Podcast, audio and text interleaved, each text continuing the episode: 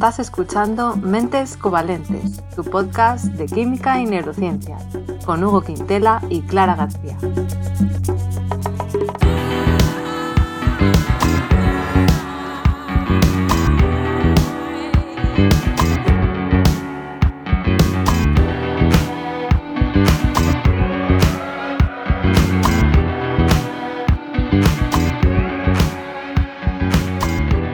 Bienvenidos al episodio 60, en el que vamos a hablar de la canela.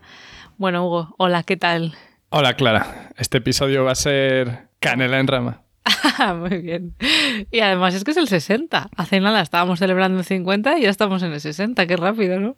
Ah, pues no me acordaba que habíamos celebrado el 50, pero bueno. Eh, con, supongo que no me invitaste a la celebración. con la tertulia de cambio climático la celebramos. por eso sí, por eso con sí, Enoki y Pablo. Oye, había que hacer una fiesta, ¿eh? Para el 100 o así. Para el 100 habrá que hacer algo, habrá que pensar. O, para el 111, para todos los múltiplos de tres capicúas. Perfecto. Bueno, pues los oyentes que, nos manden sugerencias. El 33 se nos pasó y el 99 no llegamos. Vale, sí. Bueno, Hugo, pues a ver, yo voy a hablar de la canela y como siempre me centraré pues en sus posibles beneficios en este caso. Eh, cuando hablamos de cosas así de alimentación, pues a ver si tiene algún beneficio o perjuicio, oye. Y tú, pues me imagino que empezarás con un poquito de historia para no perder las buenas costumbres o qué?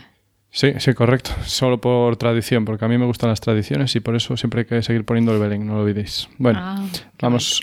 La historia de la canela. La canela viene de un árbol que se llama canelo. ¿eh? O sea, ya empieza la cosa poco seria. Y se llama Cinnamon verum. ¿Vale? No confundir con la casia, que es Cinnamon casium. Pero bueno, como veis hay una familia de arbolitos de la canela, ¿vale? Hay más que estos dos, pero lo que se considera la canela de más alta calidad es la Cinnamon verum y la que se considera menos calidad, aunque hay más, es la casium. Bien, hasta ahí por el tema árboles. ¿De dónde es el árbol? Pues el de la buena es de Sri Lanka. ¿Y de dónde se saca la especia? De su corteza interna, de las ramas, ¿vale? Por eso canela en rama, por eso se ven los barquillos esos de ah. canela. la verdad, después de hacer este capítulo me apetece comer canela. Bueno, no lo hicimos, pero después de hacer el guion más bien, dije, ay, pues tengo que tomar más canela, qué Yo rica, es que tomo bastante. Ah, sí, sí Yo nunca tomo. porque me la he hecho, pues a lo mejor, a, bueno, tampoco todos los días, pero a lo mejor al yogur con frutas me echo un poco de canela, o al café ah, con leche, un poco de canela en polvo, sí porque sé que, bueno, pues es algo que no está mal, ¿no? Sí, es mejor que otras cosas, vamos a dejarlo así. Mejor que echarle plástico, como hablamos en el capítulo anterior, creo. Sí, sí. Eh, pues eso, hay otras subespecies de estos arbolitos que crecen, que son oriundas de la China y de la India. Vale. Entonces, esta canela de la que, llamé auténtica o la de más calidad eh, es eso, nativa de Sri Lanka, pero a día de hoy oye, se cultiva pues, en partes de la India, en África, en América del Sur, Indonesia y las Seychelles, pero donde más se produce sigue siendo en Sri Lanka. Ojo al dato. Y nada, eh, ya vamos a a la canela como especia, es de las especias más antiguas conocidas por el ser humano, al menos que se sepa históricamente, claro.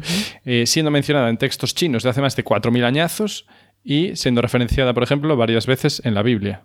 Sabes que, oye, que otras especies no se mencionan. Creo que del perejil no se dice nada en la Biblia. Pero bueno, tampoco pondré la mano en el fuego. No tengo ni idea. Vale, entonces, ¿para qué se usaba? Vamos a egipcio, a egipcio no, a Egipto. Lo usaban para embalsamar cadáveres, porque ya sabemos que les encantaba el tema de embalsamar cadáveres, momias, etc. Y esto pues ya desde hace 3.600 millones de años, iba a decir. Años, o sea, ya hace mucho.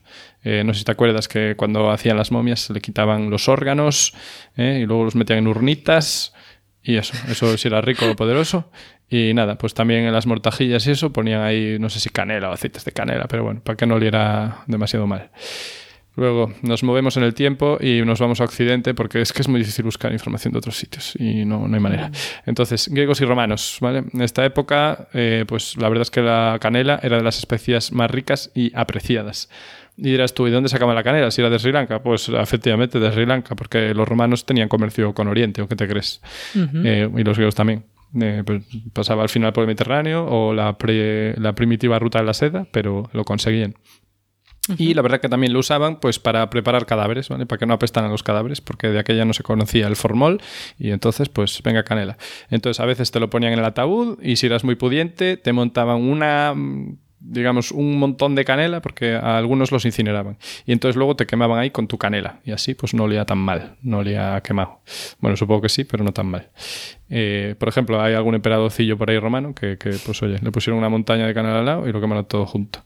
Ah, sí. Y efectivamente, eso, la canela se considera como santificadora y eh, el, eso, el aceite aromático, pues también para embalsamar muertos. Y también, eh, en un uso menos macabro, digamos, simplemente se usaba en los altares a modo, entre comillas, de incienso, así para que oliera bien y como una pequeña ofrenda al dios de turno, ¿no? En plan, mira qué bien huele aquí. Pues como un botafumeiro, pero más antiguo. Y, y después, a mayores de eso, también eh, se tenía como afrodisíaco. Se creía que podía incrementar la potencia sexual. ¡Con maca! No, eso es broma. No sé si conoces ese anuncio, supongo que no estando No. en Reino Unido. Pero en la radio hay, no sé cómo es. Ah, sí, ya sé cómo se llama, pero bueno, por no hacer publicidad no lo diré. Pero hay, no sé, hay un rollo que también dicen que es bueno para eso. Y, y eso, y también para tratar dolencias pues, de, de tipo sexual. Y también se le daban hasta pues, consideraciones mágicas, ¿no? Ya sabemos que, bueno, los romanos tenían muchos avances, pero siguen siendo bastante supersticiosos, vamos a decirlo así. Y bueno, un uso muy común también y un poco más superfluo era el de aromatizar el vino. Quien se lo podía permitir, porque ya tengo que era cara de, de- Ah. de- de narices. Eso es como Y- el vino de Mm. Navidad. Sí, como el, la el. Glühwein. ¿eh? Sí. Y se le ponía también otras especias, ¿eh? también se ponía jengibre o pimienta. Pero bueno, eh, una de las más ricas, desde luego, era la canela. Y también había una bebida que se llamaba hipocras, que llevaba ahí, bueno, con recetas muy variadas, pero muchas de ellas llevaban canela. Luego, nos movemos en el tiempo, la Edad Media, en Europa, como no, eurocentrismo. Pues eh, se utilizaba de nuevo con los muertos ricos, ¿vale? Cuando morían los muertos ricos, pues oye, muchas veces le ponían el aceite de canela. Yo creo que el rollo es que, vamos, apestaban los cadáveres y entonces les ponían a todos canela. Ya ves, durante muchos años pasaba esto. Y eh, también se utilizaba en el cristianismo temprano para aromatizar los templos. Como comenté antes con los romanos, pues seguía pasando con los cristianos. Pero poco a poco se fue considerando que era como una cosa hereje. En plan, "Ah, esto no se debe hacer. Y entonces, pues fue decayendo eso rollo, pues en el año 1000 ya empezaba a verse mal o algo así. Eh, ¿Y qué pasa? Que ya en la Edad Media, pues como cayó el Imperio Romano, pues el comercio era un desastre. Entonces la canela que llegaba a Europa era muchísima menos. Entonces, pues su valor era mucho más alto. Y claro, pues a lo mejor también tiene que ver un poquito con eso de en plan, no, aquí no se quema nada, que, que tengo que gastar el dinero en otras cosas. Y también, si te acuerdas de la peste negra, eh, te acordarás de esas máscaras con pico de pájaro que utilizaban los médicos de la época. Y claro, en esos picos eh, le metían especias porque, bueno, una de las teorías era que la enfermedad venía como algo que estaba en el aire, algún tipo de putridez que pasaba por el aire, entonces la llenaban de especias y así pues se supone que les limpiaba. Ah. Oye, a lo mejor si tenían suerte y tenían alguna que tuviera, pues bueno, que fuera antibacteriana, pues les iba bien. Pero bueno, una de las especies que se metía, si tenías mucha pasta, pues era canela. Y si eras pobre, pues cogías así hierbas en el monte y ya está, y con eso tirabas. Pero bueno, también te, te ahorraba un poco el mal olor, no te diría que no. O sea, inútil de todo, seguro que no era.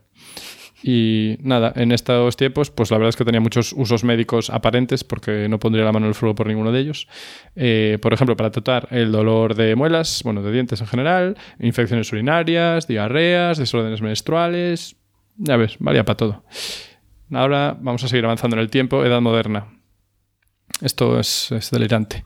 Eh, las especies, especies perdón, eh, en la Edad Moderna, no sé si te das cuenta, pero empezaron a, a ser como el valor económico más grande, el, el, Bitcoin de la época, porque igual algo especulativo también era, eh, no sé.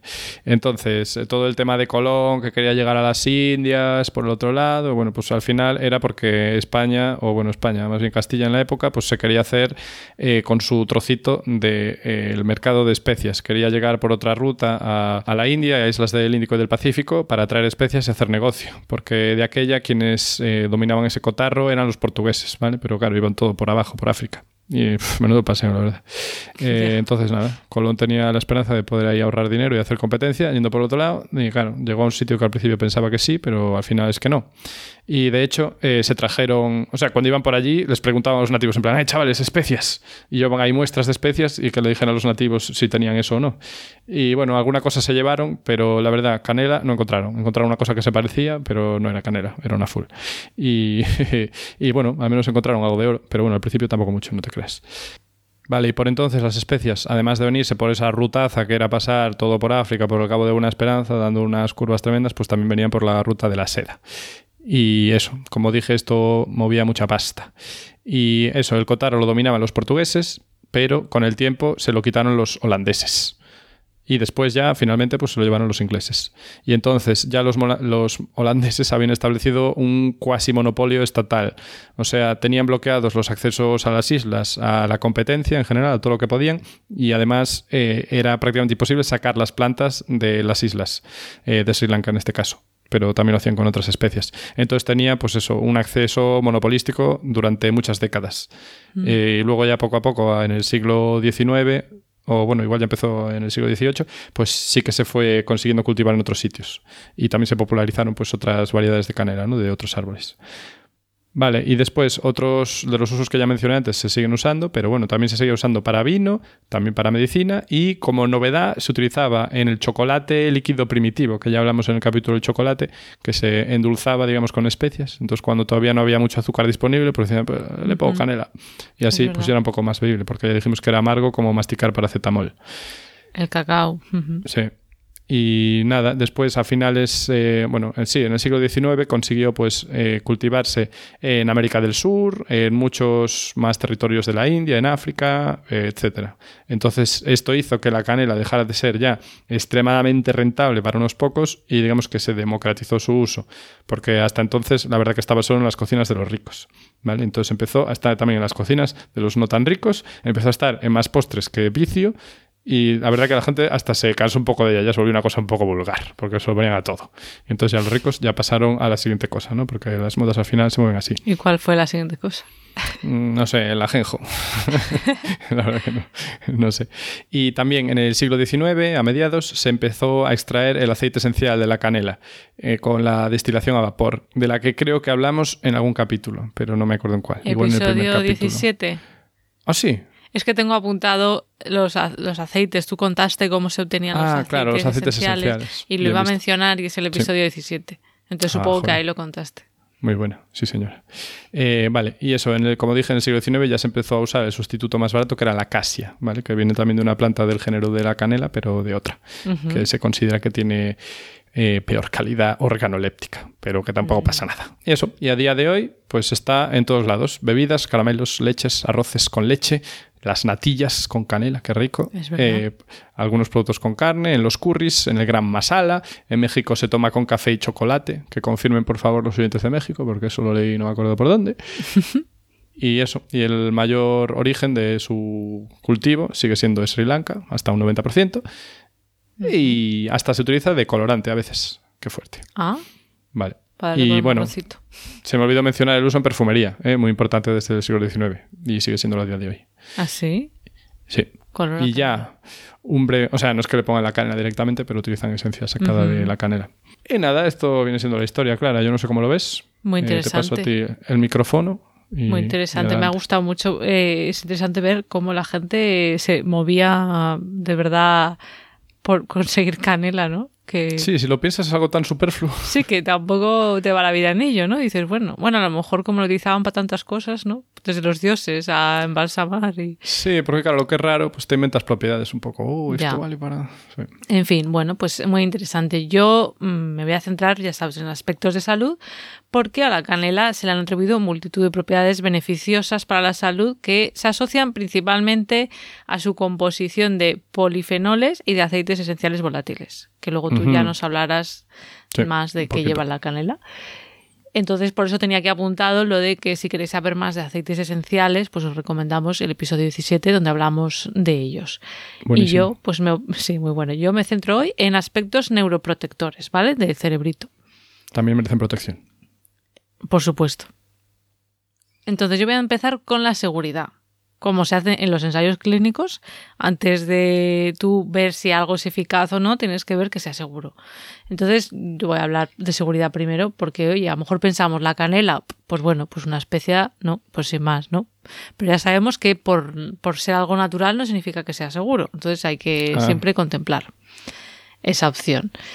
Entonces, bueno, en general, en estudios hechos en humanos, con canela no se ha visto efectos adversos con las cantidades que usamos normalmente como humanos.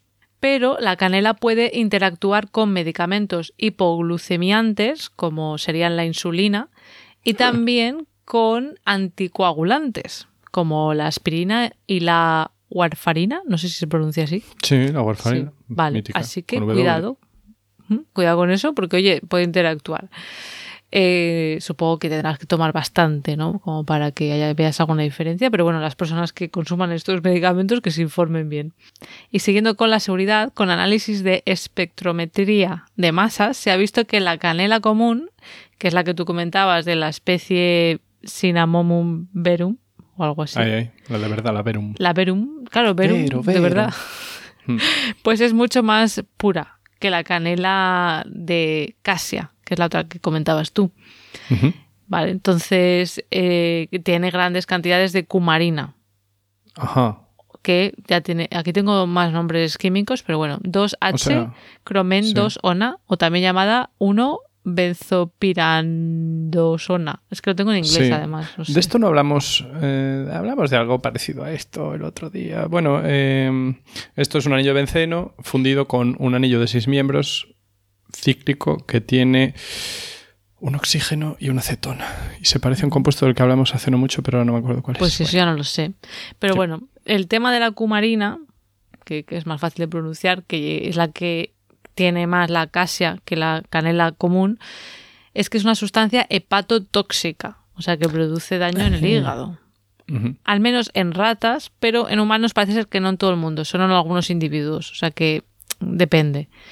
Pero bueno, para curarse en salud, nunca mejor dicho, pues la regulación europea establece unos límites máximos de esta sustancia, de la cumarina, ¿vale? No estoy hablando de la canela en general, sino de la cumarina, en productos de repostería, cereales, postres, ¿vale? Tenemos, pues eso, una regulación. En concreto, por ejemplo, en los cereales de desayuno, pues no se podría usar más de 20 miligramos por kilo eh, por, de persona, de lo que pesa cada persona. O sea, no podrías consumir ¿Cuántos eso kilos de persona te pongo? Cuarto y mitad. de peso corporal, ¿vale? Tiene sentido, Eh, vale. Que bueno, que en España, mm, que yo sepa, no hay cereales de canela, ¿no? O hace unos años no lo sabía. Hombre, me acuerdo que de canela en en- sí no, pero le echan. Perdón. Ya, sí. eso sí puede ser. Pero bueno, que sí que hay, hay cereales de canela, que me acuerdo que no sé si en Suiza o en Alemania había los Zimtos. ¿Ah, sí? Zimtos. Que Zimt es canela. ya. Y, y está de moda allí ponerle la O al final, como en castellano, para darles un toque moderno. Curioso. Como en castellano, llamarlo simpto Sí. en vez de. Sí, ponerle al final una O o una OS Ah. eh, para darle un toque comercial, ¿sabes? ¿Tú crees Aquí igual lo hacemos con el inglés, con IN, pues allí. ah, ahí eh, se hace en general, no solo con eso. Vale, vale. Sí, con algunos productos de vez en cuando se ve y me hace mucha gracia. Bueno, pues eh, no sabía. Pues eh, la cosa es que está esta regulación, pero por ejemplo se ha encontrado que en algunos postres producidos en México sí que se usa cumarina como sustituto de extracto de vainilla. Debe de ser que dará un aroma parecido. Pero bueno, ahí lo dejo como mm, dato interesante el tema de la seguridad. En general, como decimos, la canela normal, la canela común, la que más se usa, no se ha visto ningún efecto adverso. Entonces, luego hablaré de la eficacia, pero te dejo que nos cuentes un poco más como químico. Creo que tienes más cosas que contarnos de la canela, Como químico y como experto en podcasts. por supuesto. Y ahora dejadme que encuentre el guion. Bien, composición química. Voy a hablar brevemente de la canela en rama, ¿vale? Porque yo me voy a centrar de lo que se saca de la canela en rama, porque dependiendo de qué parte del árbol cojas lo que coges, pues tendrás una composición u otra.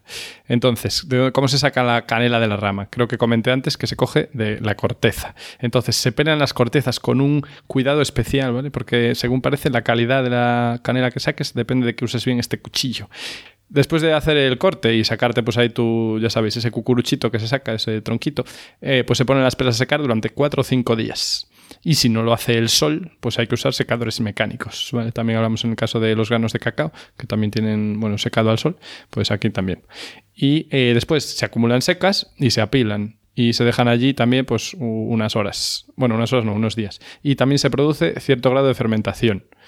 Y entonces aquí es donde se puede extraer por destilación de vapor su aceite esencial. De eso, si queréis saber cómo funciona esta destilación, os vais al capítulo 17 y nos dejáis vivir un poquito. Y también se puede en esta fase, pues, eh, ¿qué palabras? Bueno, pulverizar para obtener ese polvo de canela que, que yo es la verdad el que más usaba cuando tomaba canela hace años. Sí, sí, yo también, el polvito. Pero claro, al ser el polvito ya me fío menos, ¿no? Porque como no ves tal, dices tú, ¿y si esto me lo tienen aquí adulteradísimo? ¿Eh? No, hombre, pero si lees Mm. los ingredientes, vendrá canela Sí, y, sí, y pero si bueno. lleva algo más. Es que luego estuve mirando y si ves la rama, ahí ya es mucho más difícil que te den gato por libre porque no son iguales eh, en la Ya. visión, ¿sabes? Como que tiene más capitas la buena y no sé qué. Yo la rama la he usado solo para, se dice infusionar, ¿no? Por ejemplo, leche, para que coja el aroma, para hacer torrijas, por ejemplo. Ah, haces torrijas. joder. Bueno, una Mm. vez, a la- una vez cada tres años hago torrijas, pero bueno. Cada tres años, bueno. Eh, algo así, pero cuando leí la receta, pues decía infusionar con em, corteza de limón y, y canela en rama. Entonces Ay, solamente la he usado para eso, pero no sé la gente si la usa, luego se pone a rayarla para pulverizarla o cómo lo hace la gente, no lo sé. Es que eso, por lo que vi, eh, es común que se adultere Ah, con, con la casia. Pero Ya, bueno. Eso yo- espero que lo ponga en la etiqueta o no lo pondrá. No, pero claro, No lo pone la pondrá. etiqueta, eso me recuerda cuando hicieron la inspección de los aceites de oliva virgen y era en plan, mira, aquí de virgen, poca cosa, ¿sabes? En fin, Esto, también tiene que cambiar, ¿eh? tiene que, alguien debería hacer algo. Esto es, Es que, indignante. por ejemplo, el café, normalmente, si lleva 100% arábica, sí que lo pone, Sí. pero si no, no te pone cuánto lleva de cada semilla de la robusta Ah, arábica. bueno, sí, eso debería cambiar, pero aquí estamos hablando que pone que lleva X y luego por aquí se va a Madrid, ¿sabes? Que son dos que- especias diferentes de canela. Ah, Sí, dices ahora sí. lo de los aceites. Sí, sí, Bueno, por eso. por- Bueno, claro. esto tiene que regularse. Sí, sí. Eh, pues nada, eh, nota al ministerio. Redacta ahí, por favor. Vale. Entonces, eh, la canela en rama o la rama de canela contiene sobre un 2% del aceite esencial de canela, ¿vale? Que tampoco es mucho, en peso. Y este aceite, que es de lo que me voy a centrar yo, contiene como principal componente el cinamaldehído, Ah, amigo. una hermosa molécula, entre el 60 y el 80% en peso, ¿vale? Que es lo que le da el olor más importante, o sea, es el toque de olor más importante que huele a canela. Y después, a mayores de eso, también tiene el ácido cinámico, ¿vale? Que es lo mismo, pero más oxidado. Eso es que el aldehído, ¿os acordáis de lo que es un aldehído, personas? Mm. Clara, ¿tú te acuerdas? A ver, o sea, sí, pero no, no, no lo visualizo. O Qué sea, mítico. Es lo mismo que una acetona, de la acetona te acuerdas. sí, no. Qué C, poco me fío. C, doble Sí. L, C, O. Correcto, perfecto. Bueno, pues un aldehído es una acetona, pero terminal, o sea, al final de una cadena. Ah, o sea vale. que el carbono está unido por el doble enlace al oxígeno y luego a un hidrógeno. Y luego ya por el lado que le queda, porque siempre se une a cuatro cosas, pues a más carbono. O sea, se parece mucho a un grupo ácido, pero Pero le falta tener- un OH. claro. Mm. Vale. Correcto. Y entonces cuando eso se oxida, porque al aire los aldehídos tienden eh, a oxidarse a ácidos, ¿vale? Que es pasar de COH a COOH. Ah, mira Vale, lo que simplemente yo eso. decía, claro. Exacto, muy bien. No, sí, en el fondo sí que sabes. Correcto, se oxida. Y eso, ese es el principal componente del cinamaldehído. El segundo más común es el ácido cinámico. Y luego el tercero más común es el eugenol. Y a modo de. Sí, a modo de curiosidad también tiene algo de eucaliptol. Me llamó la atención un poco. Como el eucalipto. Y también tiene bastantes compuestos antioxidantes, que como dijimos, son esos que captan eh, radicales libres y digamos se sacrifican y cambian su estructura pasando a ser algo no agresivo para que no seas tú el que recibe los daños de esos radicales. Si queréis saber más de los radicales, id al capítulo... no me acuerdo, la verdad es que no me acuerdo, pero ya hablamos de ellos varias veces. Vale, entonces voy a hablar un poquito del cinamaldehído. A mí no me parece tan gracioso, pero bueno. Gracias.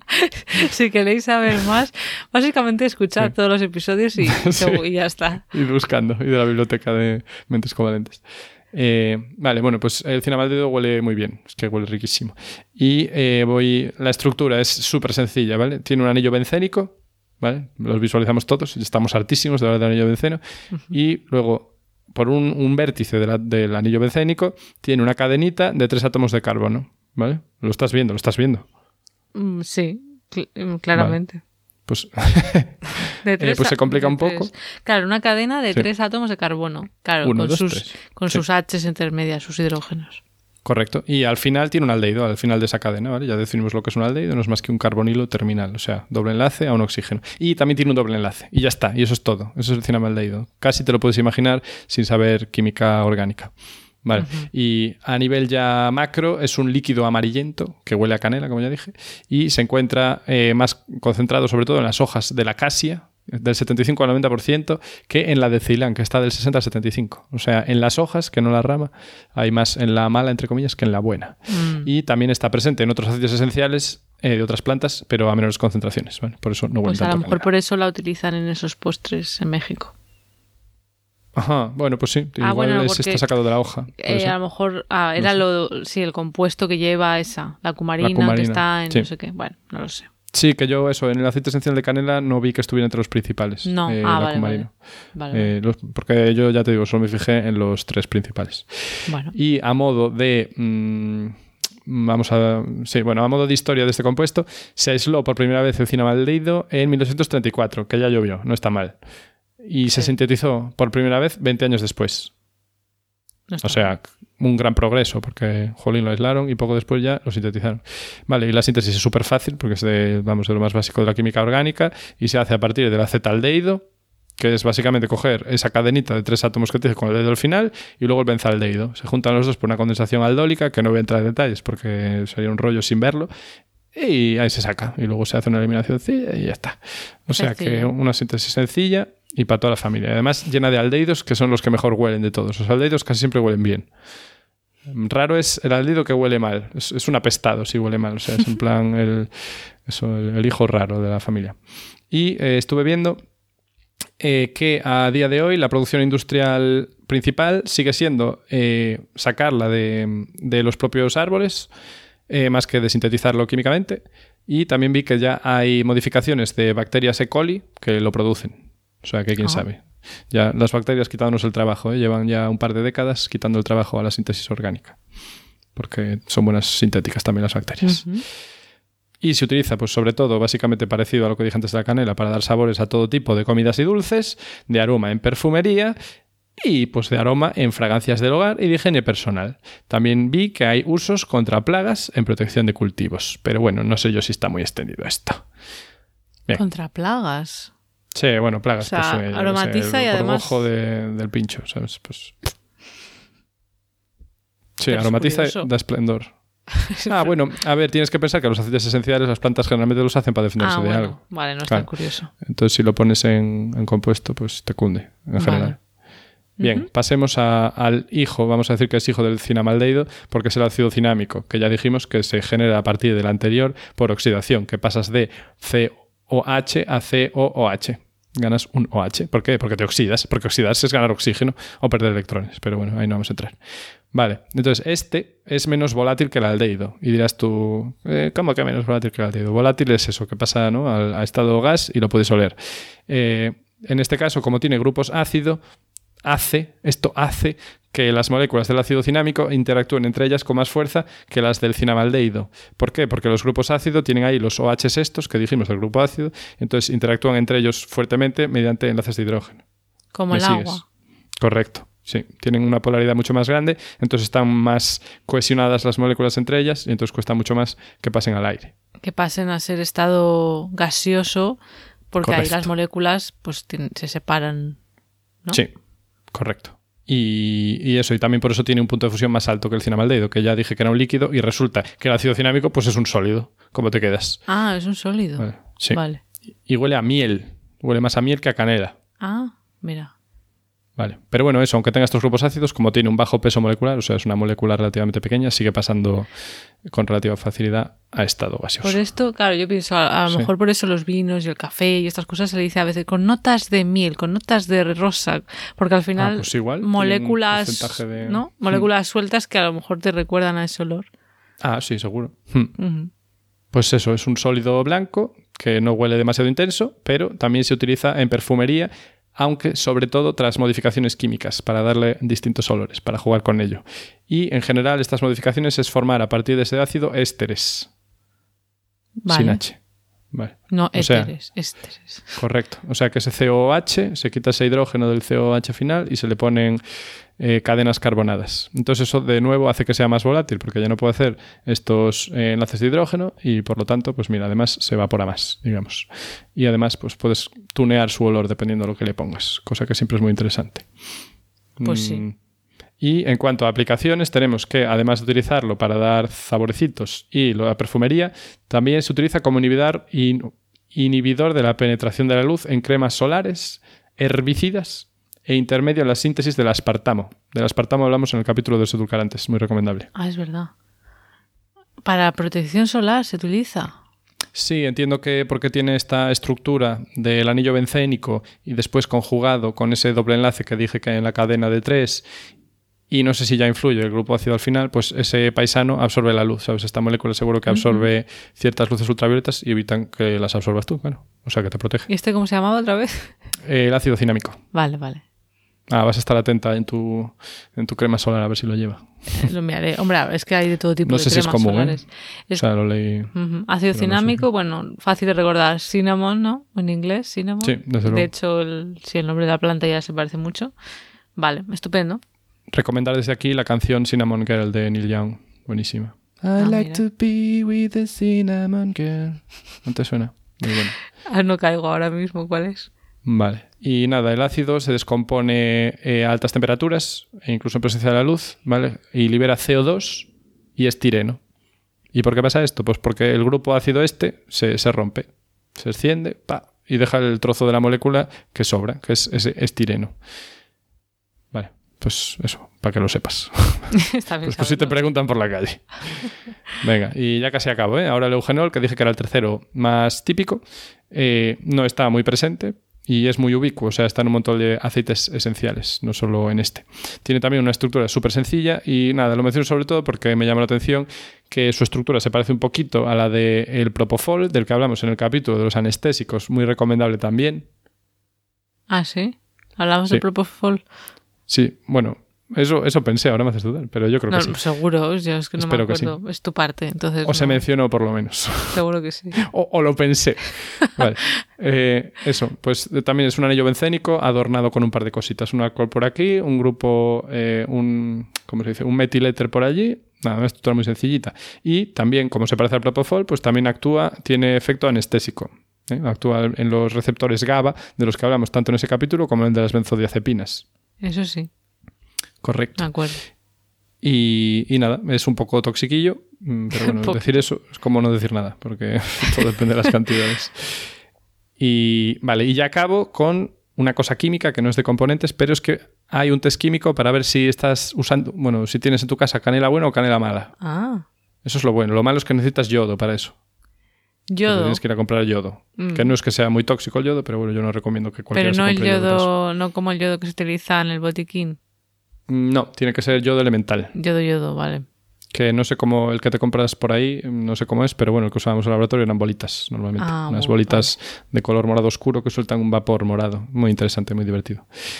Y nada, pues para distinguir esto se utiliza el test de yodo. ¿Qué pasa? Que el yodo, eh, cuando hay mucho almidón, forma un compuesto que se llama trillo duro eh, asociándose al almidón y entonces se pone de color azul una disolución que tenga esa cosa. Entonces, en este caso, tú pones tu polvito de canela eh, buena, entre comillas, la de calidad, la de Sri Lanka, al lado de la casia y cuando le pones yodo, la de casia tiene mucho más almidón y entonces se va a poner de color azul. Azul morado Ah. oscuro. O sea, pasa, perdón, pasa de morado a azul oscuro. Y si no, si es la buena, pues se mantiene el mismo color y así las puedes distinguir. Bueno, pues a ver si las etiquetas lo empiezan a poner, ¿no? Si es que no lo hacen, que yo no lo el sé. problema no es que tú te fías de la etiqueta. Hombre, o sea, que en teoría hay que fiarse, pero... Bueno, Sí. Y nada, esto es mi final de la química. Ya viste que eran todo cosas químicas, así por eso lo llamé parte de química. Parte química lo has que- llamado. Perfecto.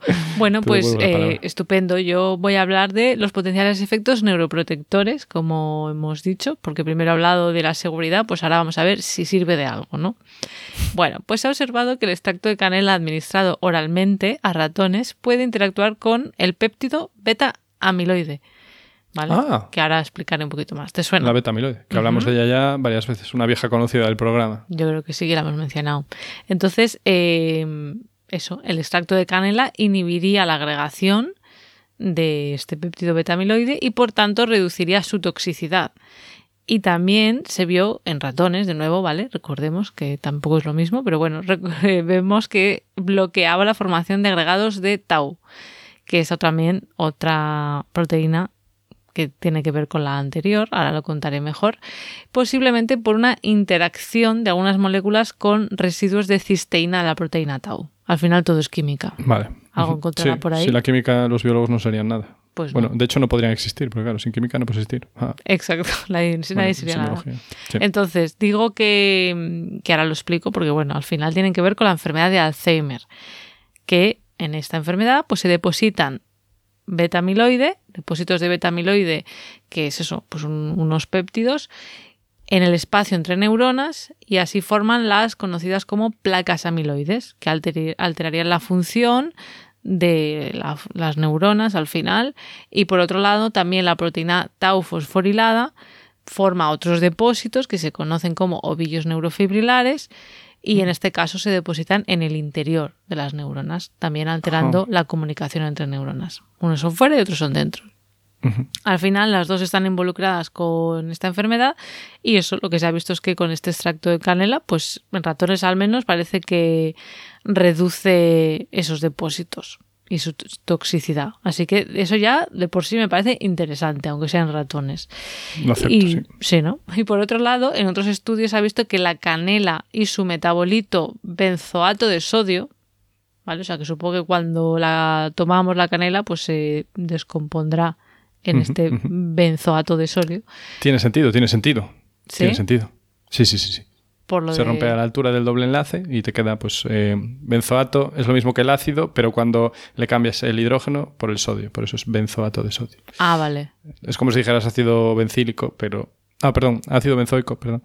Pero, pero vamos, ¿qué haces la sal del mismo? No, pues bien por explicarlo, porque claro, tú lo ves, como químico tú lo ves todo, yo me cuesta más imaginármelo, pero resulta que el benzoato de sodio, yo no lo sabía, también se usa como preservativo en la industria alimentaria y también como medicamento en trastornos del ciclo de la urea en humanos.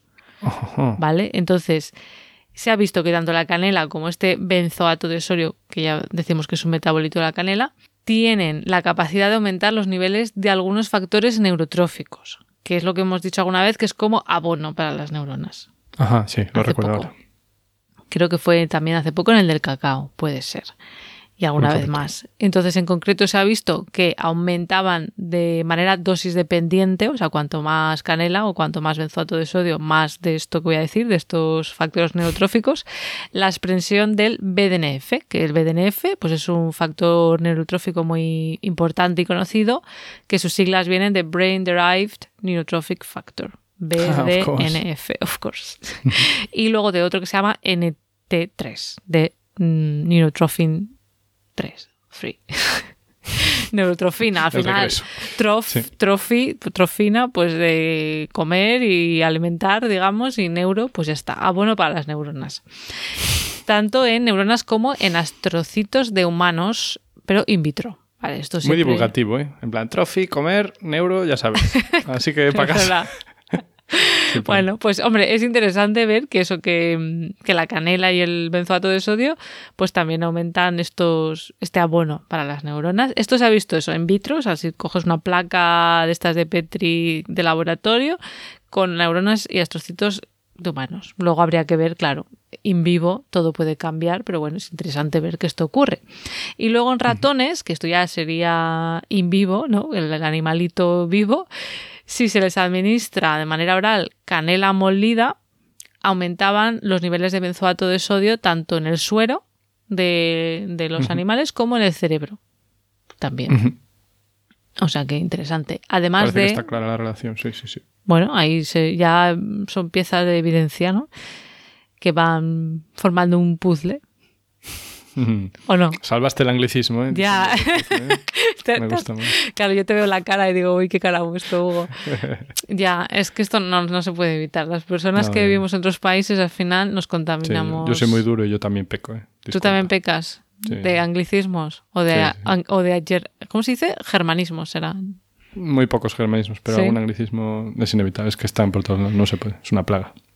Bueno, pues en ratones se, se vio esto, ¿vale? Se aumentaba los niveles de benzoato de sodio, tanto en suero como en cerebro, y aumentaba los niveles de estos factores neurotróficos que comentábamos. O sea que va todo en la misma línea.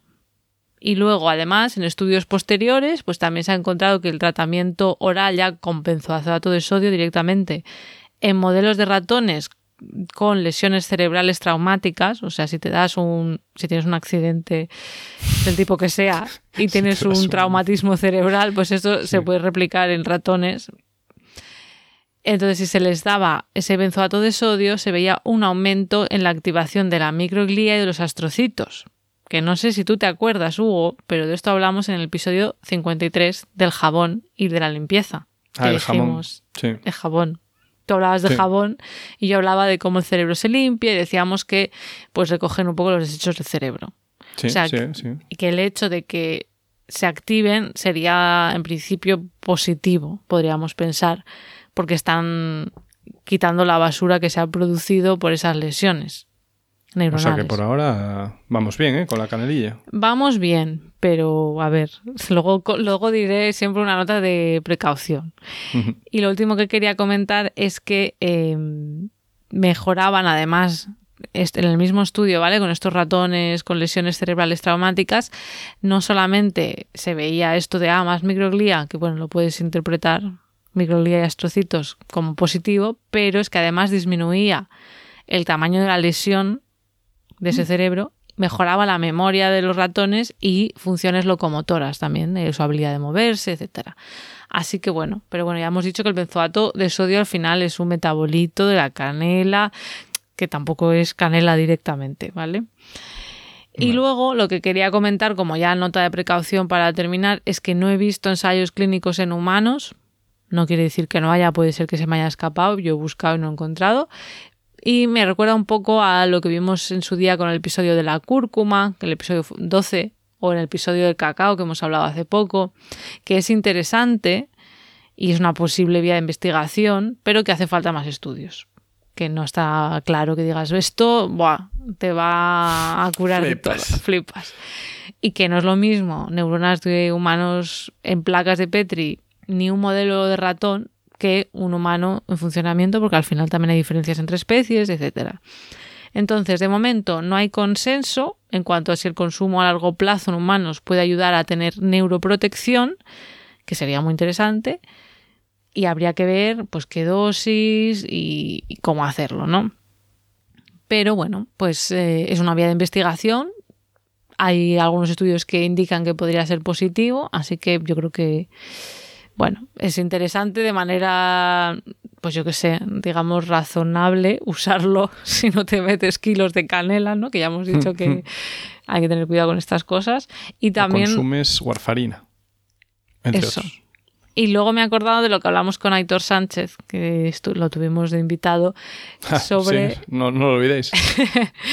sobre el efecto canela que lo, lo llama él así, que al final si la gente oye que la canela es buena puede pensar, ah, canela es buena, pues venga, me hago un, ¿cómo es? Un arroz con leche con canela. Pero el arroz con leche tampoco no me parece el paradigma de algo insano, ¿no? ¿O qué? Hombre, creo que lleva bastante azúcar, ¿no? Ah, bueno. Bueno, pues si lo haces en casa le pones todo el azúcar que consideres. Ya, ¿no? bueno, pero la Bueno, claro, no gente, sé. si no, bueno, Bueno, no lo la sé. gente muy azucarera. Yo qué sé, es lo típico, ¿no? De, o el Sí, sí, café tal, bueno, pues venga, te lo tomas con azúcar.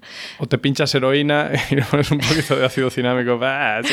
Así que bueno, no sé, yo esto es lo que he encontrado, que la verdad es que sí que hay indicios ¿eh? de que puede ser interesante.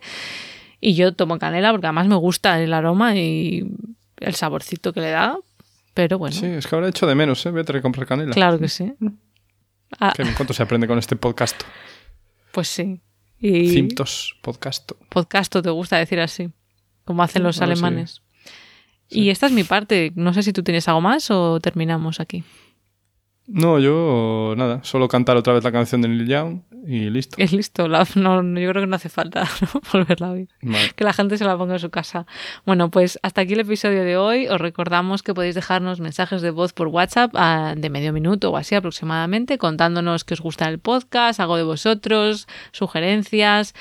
Al siguiente número, más 44 075 10 271 772. Limpio. Como siempre, las referencias estarán en la web de Podcastidae, la red de podcast a la que pertenecemos, en la web podcastidae.com. Y si queréis apoyarnos, podéis darle al botón de suscribirse desde vuestro reproductor preferido, darle a me gusta, dejarnos comentarios y para estar al tanto de novedades podéis seguirnos en redes. En Twitter estamos como arroba cobalmentes y en Instagram y Facebook como mentes covalentes. Hasta la próxima. Si me queréis, suscribirse.